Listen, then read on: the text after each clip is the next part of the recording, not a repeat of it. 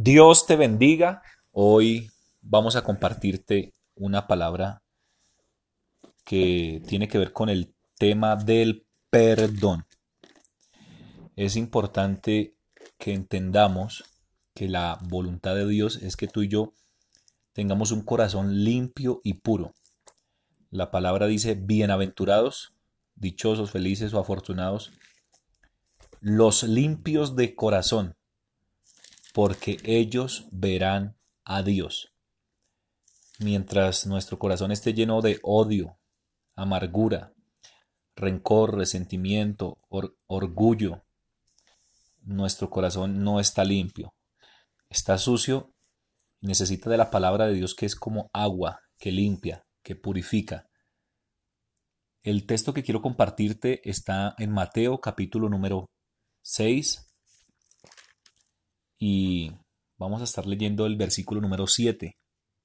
Y orando, no uséis vanas repeticiones, como los gentiles, que piensan que por su palabrería serán oídos.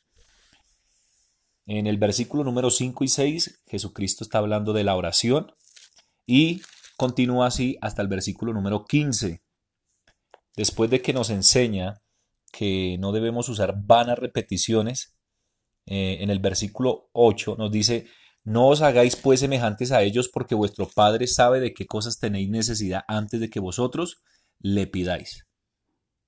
Vosotros pues oraréis así, Padre nuestro que estás en los cielos, santificado sea tu nombre. Pero si vamos al versículo número 12, nos dice de la siguiente manera, y perdónanos nuestras deudas como también nos somos a nuestros deudores. Entonces, eh, mira lo importante eh, y hago énfasis en el versículo 7, y orando no uséis vanas repeticiones y enseguida enseña eh, una oración muy famosa conocida como el Padre Nuestro. Pero el Señor no quiere, que, no quiere que hagamos vanas repeticiones, porque eh, Él está más interesado en la ejecución de esta oración que en la repetición. Yo puedo repetir 10, 20, 30 veces esta oración del Padre nuestro eh, y aún así tener odio, rencor y resentimiento en mi corazón. Pero la ejecución es la que nos va a llevar accionar lo, que Jesús nos enseñó a través de la palabra. Entonces en el versículo número 12 dice, y perdónanos nuestras deudas, así como Dios nos perdona nuestras deudas, nuestros pecados. Eh, Jesús enseñó lo siguiente, como también nosotros perdonamos a nuestros deudores. Yo puedo leer esto o repetirlo y aún así no, no colocarle el sentido eh, que Dios le colocó. Es necesario que le demos aplicación al texto. Así como el Padre nos ha perdonado nuestros pecados, su voluntad es que nosotros perdonemos a todos aquellos que nos han dañado, humillado, maltratado, menospreciado, abandonado. En el tema de las parejas, eh, retomo el tema de la, de la sanidad interior, donde enseñábamos que son heridas emocionales, eh, heridas internas que han sido causadas por diferentes causas, pero eh, Dios a través de su palabra trae sanidad. Y es importante que, que no nos dejemos ganar del orgullo. Debemos revestirnos de humildad. El orgullo es uno de los factores, es uno de los elementos que no permite a muchas parejas, a muchos hombres o mujeres perdonar. Tenemos un ejemplo muy grande de perdón en la vida de nuestro Señor Jesucristo. Dice la palabra que Él fue escupido, azotado, eh, coronas de espinas en su cabeza, perforaron sus manos, sus pies, se burlaron, en términos modernos, le hicieron bullying, pidió agua, le dieron vinagre y tantas eh, cosas que sufrió y todo esto fue por amor a nosotros.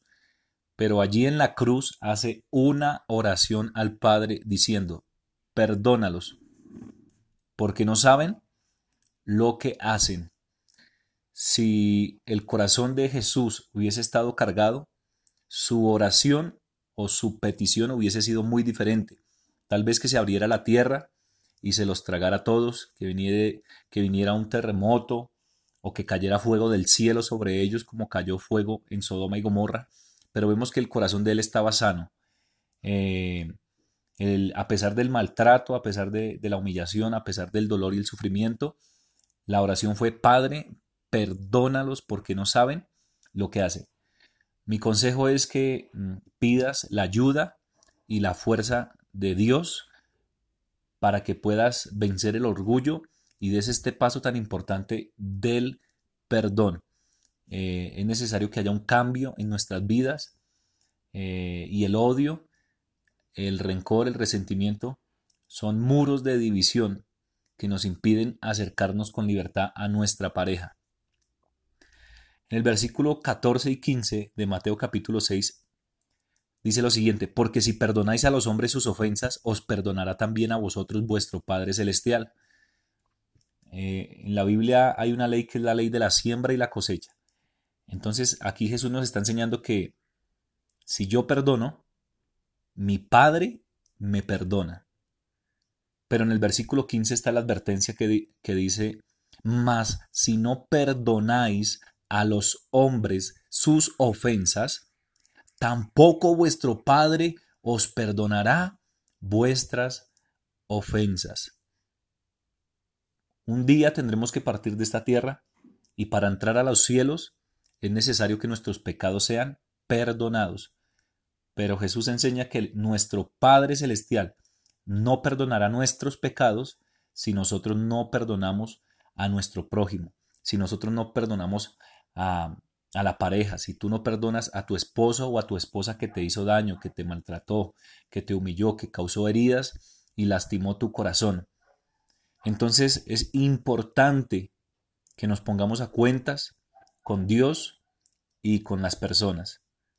Dios determinó que en su voluntad nosotros deberíamos perdonar. Así que yo sé que con las fuerzas de Dios para aquellos que cuando se habla de este tema lo, lo ven un poco complejo, un poco difícil. Hay personas que les cuesta perdonar. Pero recuerda lo malo que hemos hecho nosotros y de todo ello, al confesar, al confesarlo a Dios, todo eso ha sido perdonado, todo eso ha sido borrado y es volver a iniciar de ceros. Cuando tú perdonas a una persona de corazón, todo debe ser borrado e iniciar de ceros. Dios quiere bendecir tu vida, Dios quiere bendecir tu matrimonio, pero la falta de perdón es un, es un impedimento bastante grande. Así que yo te animo a tomar esta decisión de perdonar para que puedas tener paz interior, para que puedas tener gozo, para que puedas descansar. Hay cargas que no están diseñadas para que tú las lleves. Hay cargas que es necesario que las entreguemos en las manos de Dios. Confiesa tu pecado a Dios y recibirás perdón porque Él nos demuestra su amor y su misericordia. Asimismo, cuando alguien necesite de nuestro perdón, es necesario expresarle amor y misericordia, porque ejemplo tenemos de nuestro Padre Celestial. Dios te bendiga y Dios te guarde.